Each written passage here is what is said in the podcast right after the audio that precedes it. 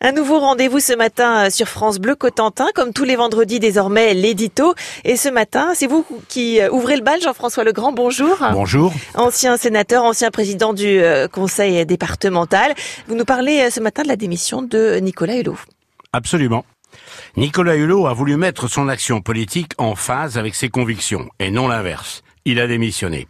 Le réchauffement climatique et la protection de la biodiversité sont des défis énormes à relever et il y a urgence.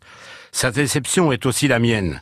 Il y a dans la vie des priorités qu'on ne peut pas mettre sous le tapis avec les poussières des jours. Laissons de côté les récupérations politiques de tout poil qui s'expriment, de Vauquier à Mélenchon en passant par Le Pen.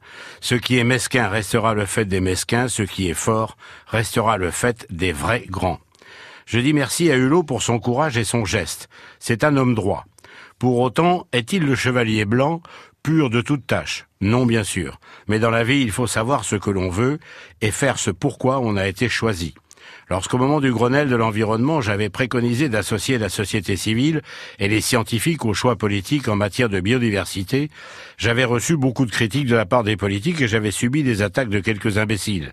Ils avaient même dit au détour du vote d'un amendement qu'ils m'avaient tué mais que je bougeais encore. J'avais perdu cette bataille face au refus de voir les réalités, face à la petitesse de ceux qui surfaient sur les lobbies en faisant des cocoricots dérisoires.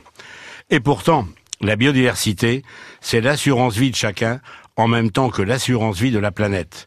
Il y a urgence à agir pour protéger cette biodiversité et Hulot ne s'est pas accommodé de ces petits arrangements.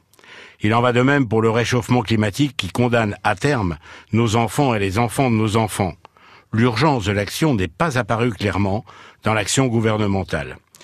Il y a quelque part une attitude gaulliste dans l'attitude de, Nicolas Hulot, il a une certaine idée de l'action politique, action qui doit mener vers le meilleur et ne pas être une addition brinque-ballante de petits arrangements pour ne pas déplaire.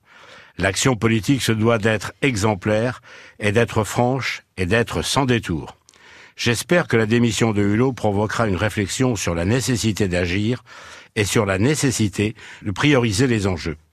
Il faut savoir avoir raison trop tôt et pour cela, il n'est jamais trop tard. Merci Jean-François Legrand.